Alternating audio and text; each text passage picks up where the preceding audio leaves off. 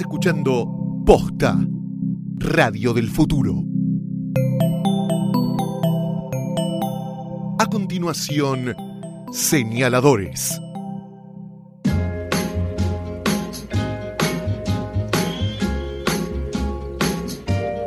Aquí comienza Señaladores, capítulo 2. Mi nombre es Nicolás Artusi y tengo enfrente de mí a esta bella y muy inteligente compañera, la Lucía Galán de las letras, con ustedes, la querida Eugenia Sicabo.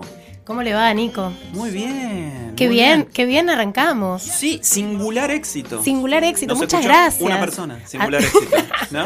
Eh, no, el episodio 1 de Señaladores fue espectacular. Muchas gracias a todos los que comentaron en las redes sociales, que siguieron discutiendo de libros en la semana. Estamos abrumados. Exacto, esto además de un podcast es un club de lectura para escuchar donde estimulamos mucho el intercambio a través de Facebook, facebook.com barra señaladores. Queremos que haya comunidad, comunidad de lectores que debatan entre sí, que intercambiemos ideas, que nos peleemos por cosas tan nobles como los libros. Sí. Así que en eso estamos. Sí, y la semana pasada leímos Sumisión de Michelle Ulbeck.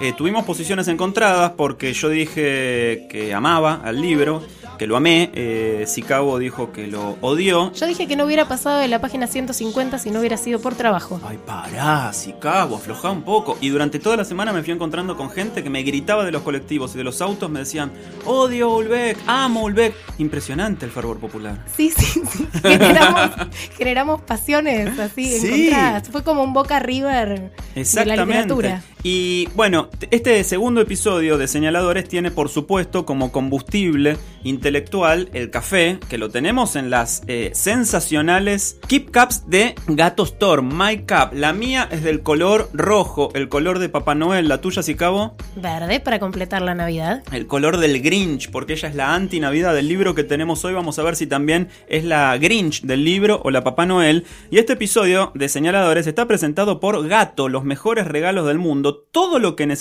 para acompañar la lectura de un buen libro te lo puede dar Gato, como por ejemplo esta maravilla que tenemos acá arriba. Mira, Se enciende. se enciende. Ahí está, para- ahí está, mira, ahí va. Es un parlante con magia. ¿Escuchaste?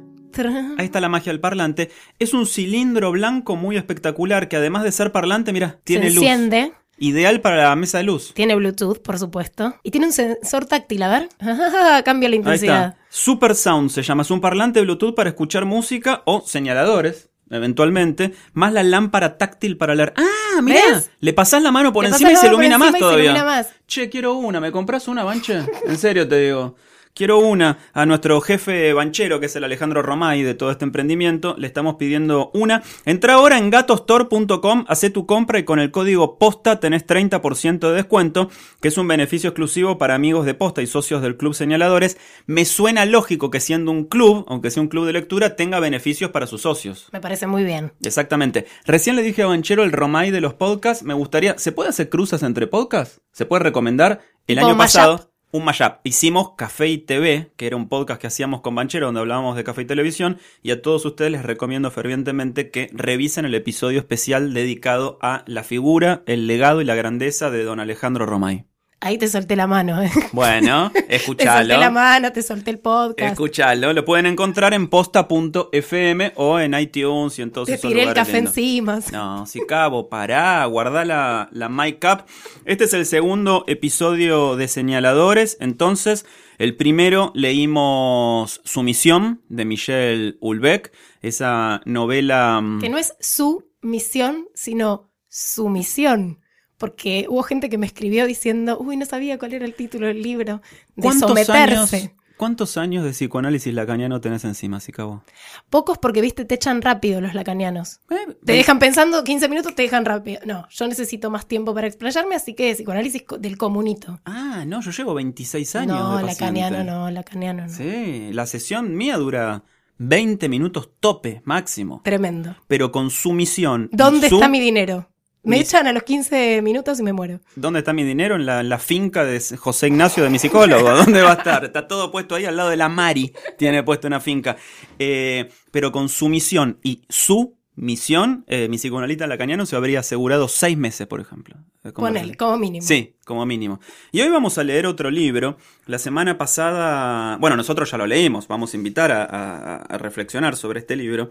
La semana pasada hablábamos de un autor francés, hoy nos toca un autor inglés. Eh, con tu bella voz te voy a dejar que hagas las introducciones del caso, Euge. Bueno, Ian McEwan es uno de mis escritores preferidos, contemporáneos. Eh, me acuerdo de su novela Jardín de Cemento. de- tiene para mí uno de los mejores cuentos que leí en mi vida, que se llama Entre las sábanas. Está en el libro también llamado Entre las sábanas. No lo leí. Durante muchos años jugó muy bien con un, con un registro entre el incesto, la sexualidad prohibida, eh, los vínculos enrarecidos al interior de la familia. Eran como todas novelas para ser filmadas por los cultores del Dogma 95, ¿no? Como grandes tragedias muy contenidas, con una prosa muy Otra cosa que afilada. El Dogma El 95. Dogma 95 Por eso, sí murió. ya decreté la muerte del rock, de la novela como género y ahora del Dogma 95. Eh, Amor perdurable, Los perros negros, eh, Expiación, que tuvo una brillante adaptación Mm. Adaptación. cinematográfica. Esa fue la novela que más me gustó. A mí también. A mí de McEwan, Sí. porque aparte tiene esa cosa, eh, si no me equivoco, es también está en la década del 30. Sí, eh, eh, Bueno, empieza porque exacto. después pasa por la en realidad como un gran flashback Exacto.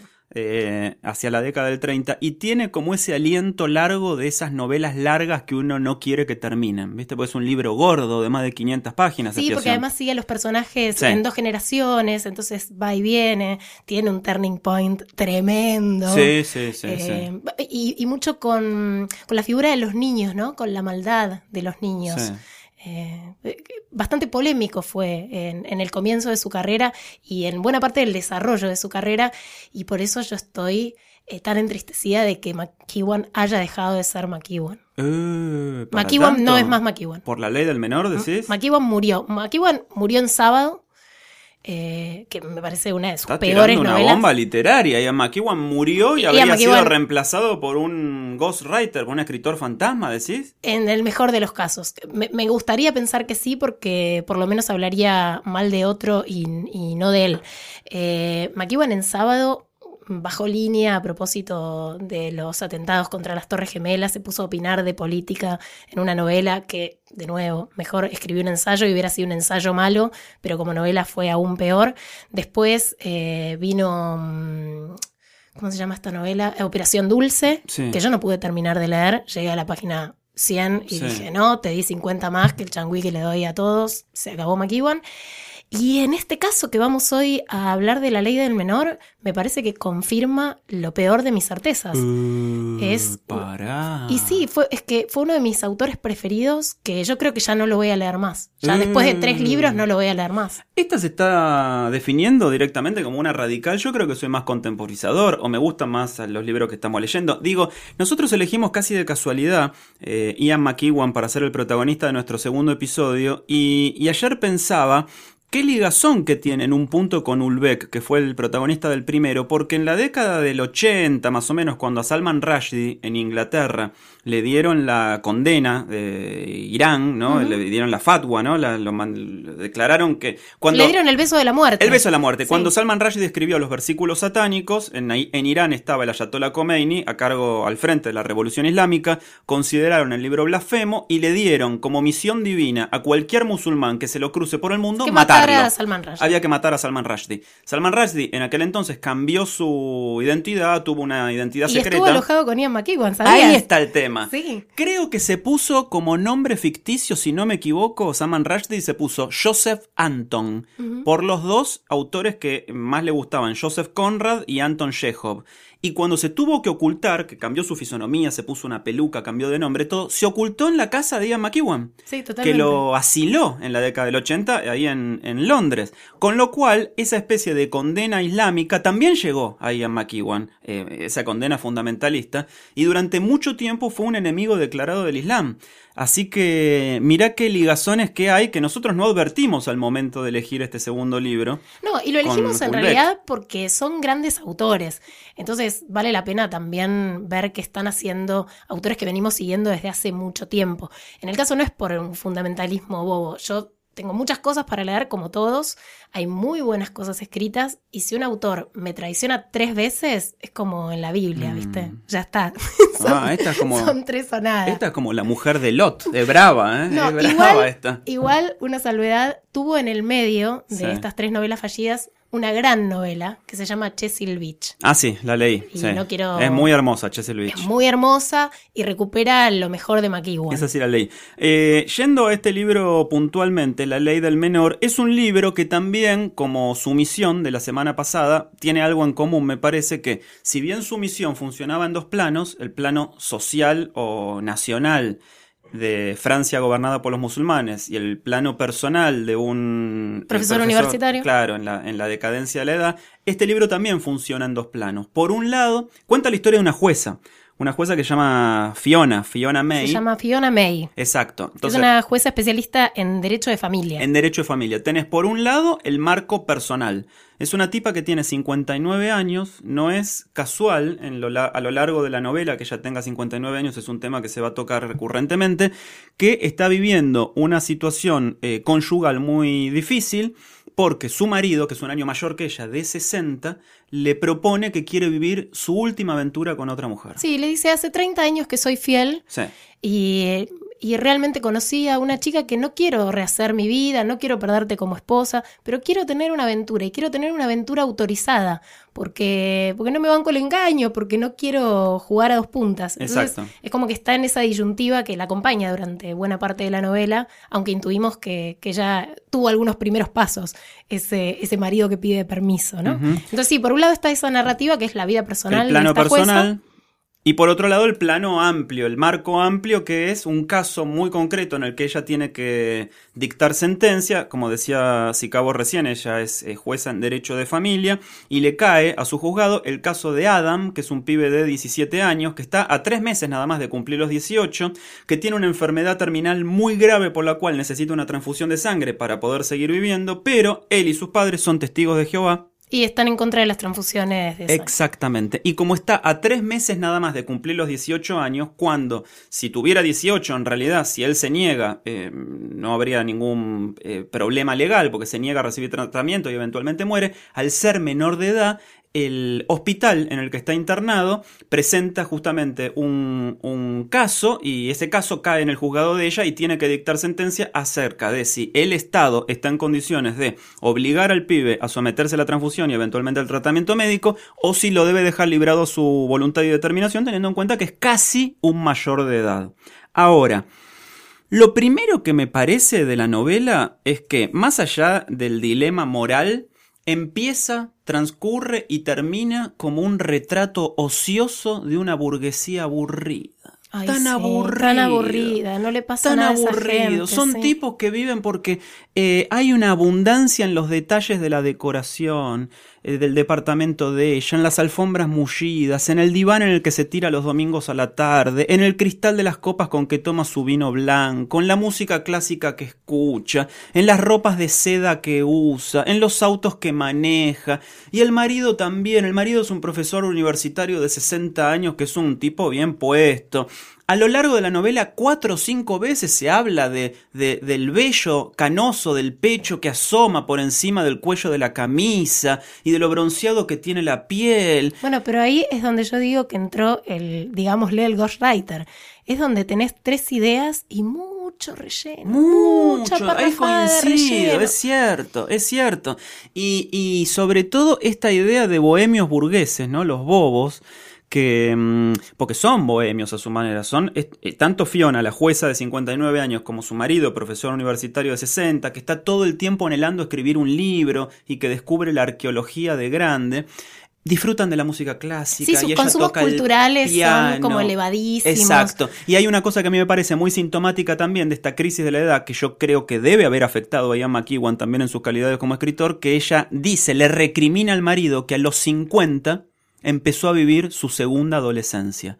Y es algo que es tal cual vos ves a esos pendeviejos de 50 vestidos de motoqueros, ¿eh? con los pelos al viento, las barbas canosas tenidas, esa, esas, esas motos gigantes con las que rugen, los colgantes, las calaveras, los diablitos. Y mm, me parece que esa crisis de la mediana edad que también tenían en común con su misión, el libro de Ulbeck, eh, se termina imponiendo sobre el dilema moral de la novela, porque en realidad vos decís, bueno, para, si, si se hizo toda una literatura con jóvenes ricos que tienen tristeza, esta es peor todavía, porque esta es de viejos ricos que tienen tristeza. sí, totalmente. Y acá no se meten incluso con un tema que es la paternidad, porque estas nuevas adolescencias son nuevas juventudes, es como que los varones se pueden resetear. Eh, incluso pueden tener hijos después de esa Hasta edad. los 80. Claro, eh, bueno, el caso Chaplin, ¿no?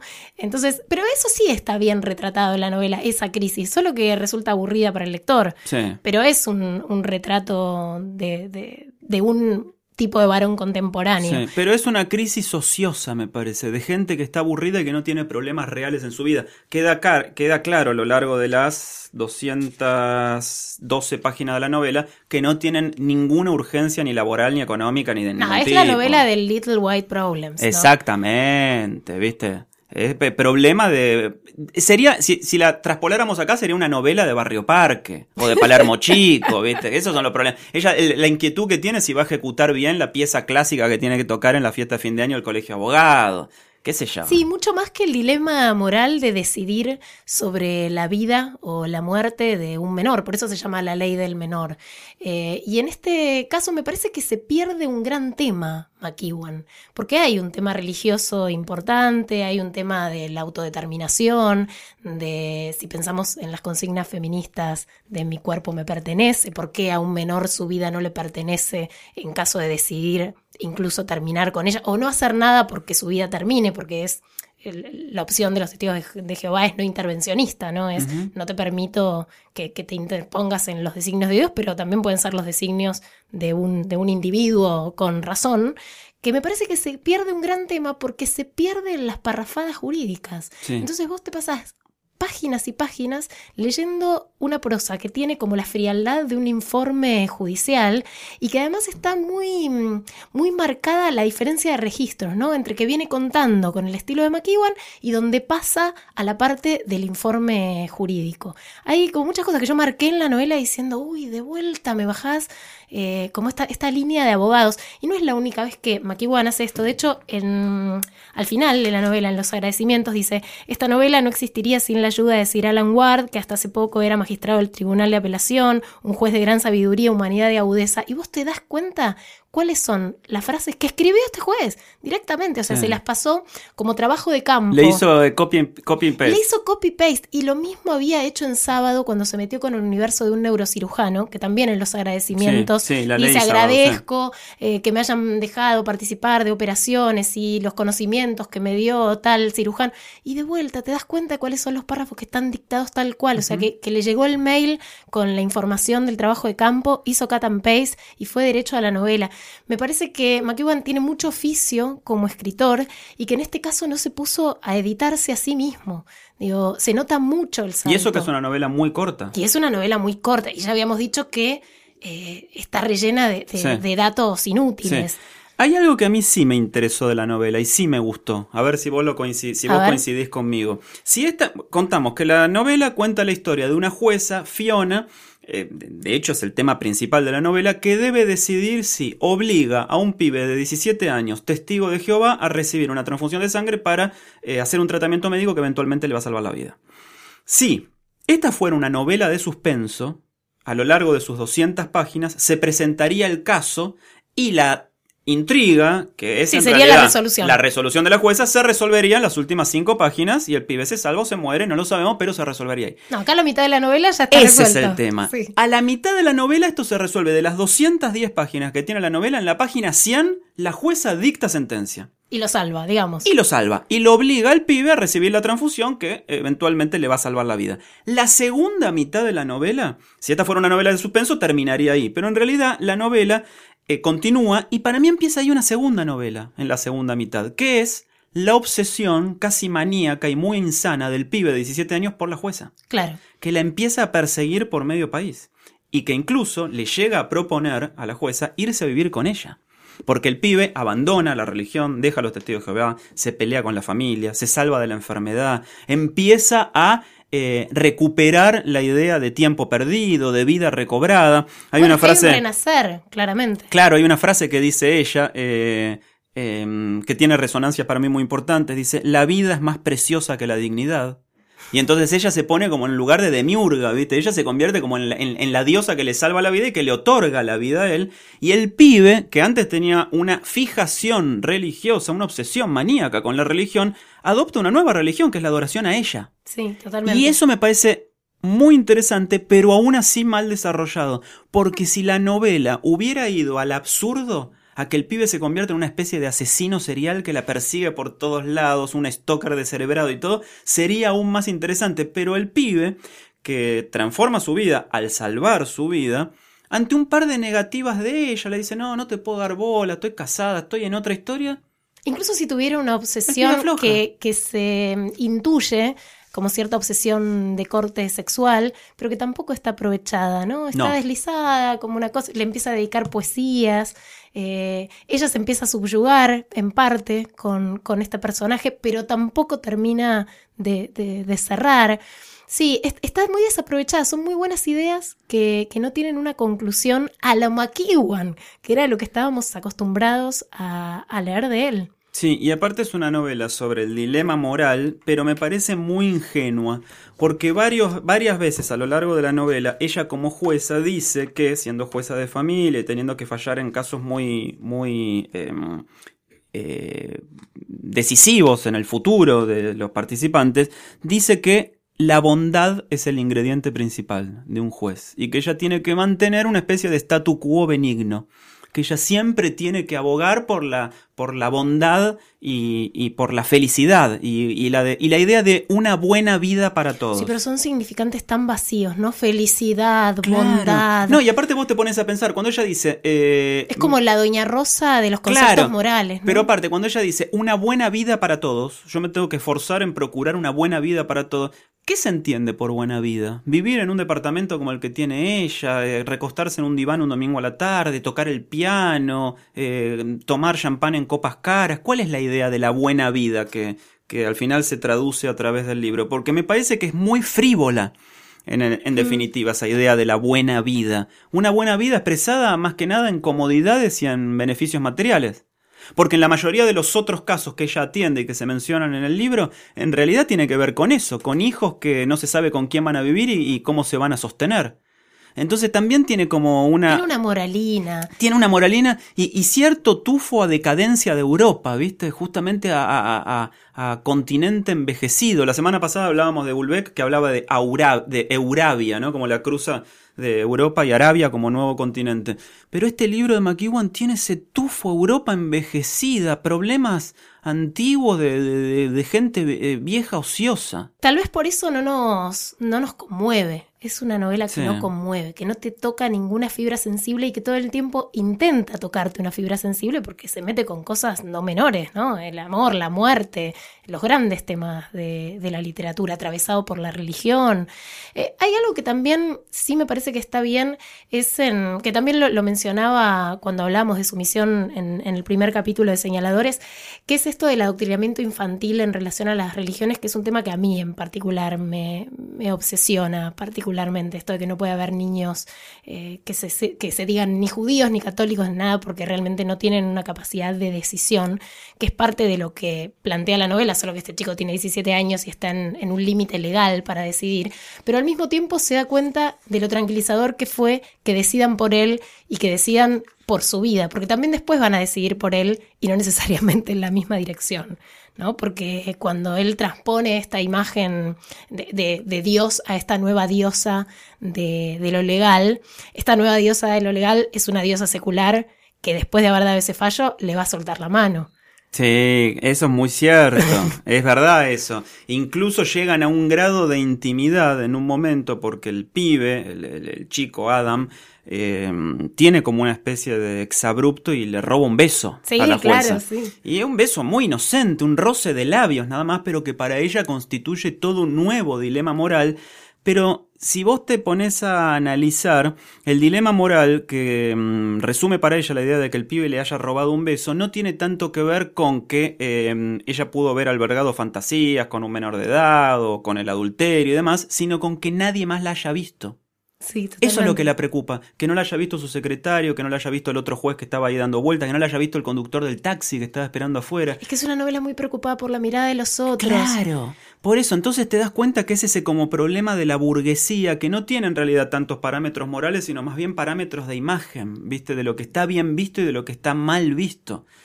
Y el pibe, que también en un momento podría haber sido una especie de héroe trágico, podría haber sido un Rimbaud eh, Porque el con pibe enfermedad tiene terminal. su, su cosa interesante. Tiene su simpatía Sí. también, pero a mí me decepciona cuando en la segunda mitad de la novela se obsesiona con ella, pero a la vez, aún teniendo toda la impunidad de tener 17 años y de salvarse de una enfermedad terminal, podría ser el pibe más impune y más arrojado del mundo. Y sin embargo, ante Es un tibio. Es un tibio. Ante un par de reprimendas de ella que le dice, vaya, camina calle, camina, camina coche, se va calle, camina coche. El pibe se va y es todo como un perrito mojado, ¿entendés? Y podría ser un héroe trágico, podría ser este eh, un, un, un, un adolescente con superpoderes. Es que casi que termina compartiendo el conformismo de ella. Son todos personajes conformistas, los de la novela. Sí. Por eso tal vez no generamos empatía. Sí, pero me quedo pensando qué le habrá pasado a Ian McEwan, porque vos hablabas antes de su mirada sobre el mundo de los niños y también sobre el mundo de los adolescentes, sobre todo en expiación, Sí. que, que tiene la mayor parte de la novela contada a través de la mirada de adolescentes.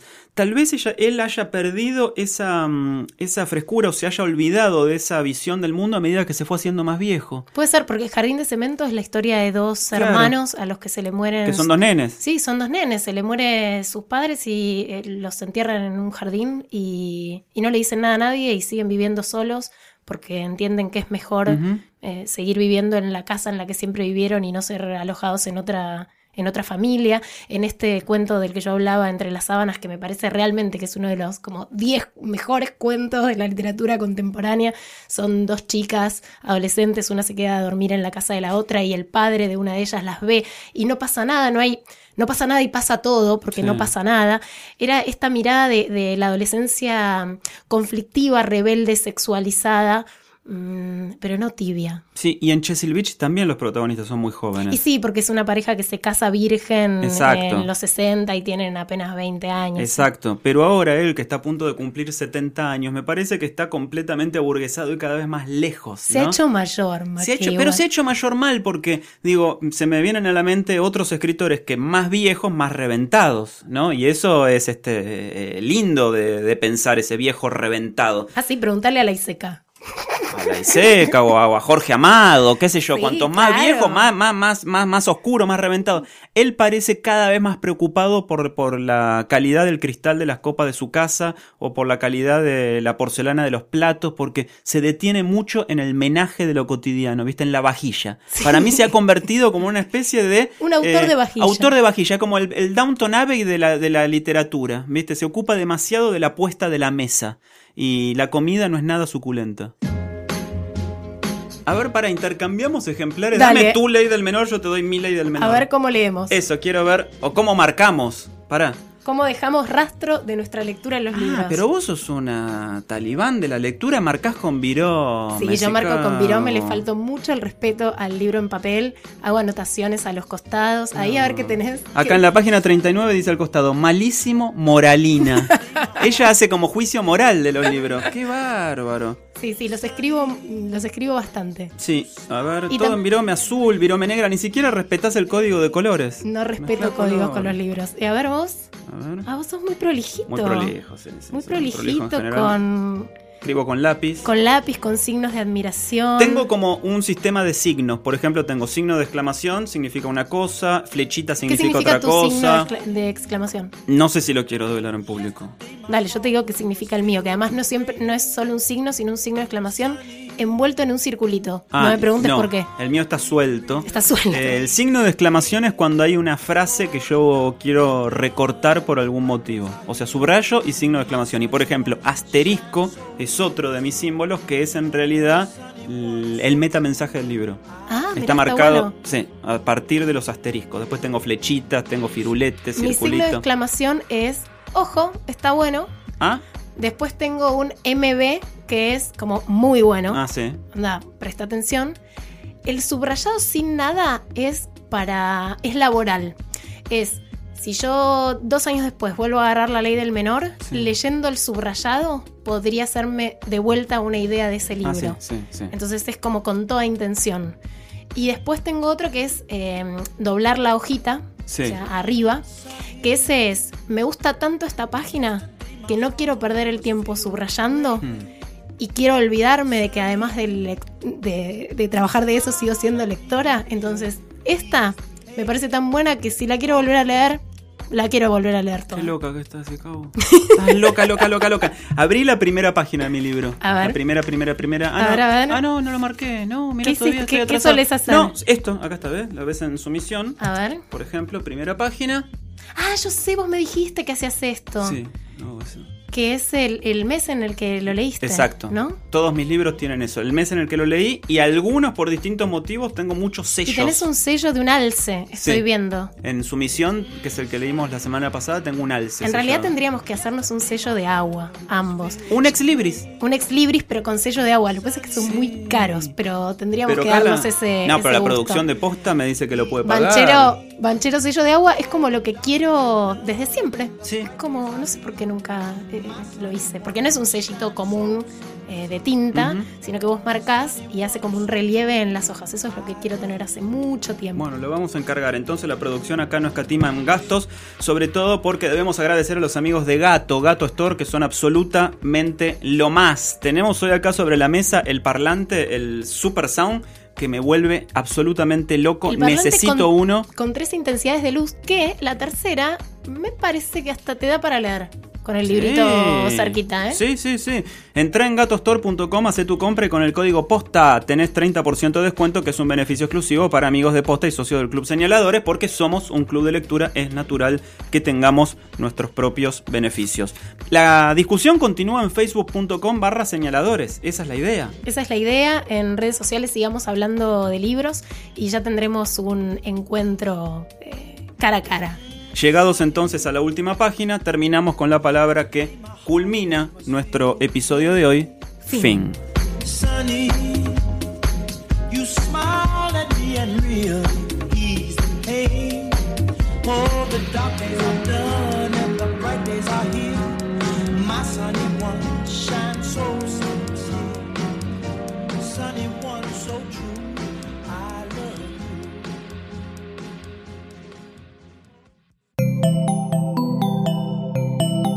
Si te gustó este episodio, hay mucho más para escuchar en Posta. Conoce todos nuestros programas en posta.fm. También podés llevarnos en tu teléfono. Baja la app de Posta para Android o para iPhone o suscríbete en iTunes a tus series favoritas. Seguí escuchando Posta, Radio del Futuro, cuando quieras y donde quieras. Free stuff is awesome, but free stuff that will spice up your bedroom is even better. Just go to adamandeve.com and select almost any one item for 50% off, and then we'll load on the free stuff. Just enter this very exclusive code, MUSIC, at checkout, and you'll get 10 tantalizing free gifts, including a sexy item for him, a special toy for her, and a third item you'll both enjoy. And for your viewing pleasure, six free spicy movies on DVD, plus free shipping. Always sent in discreet packaging.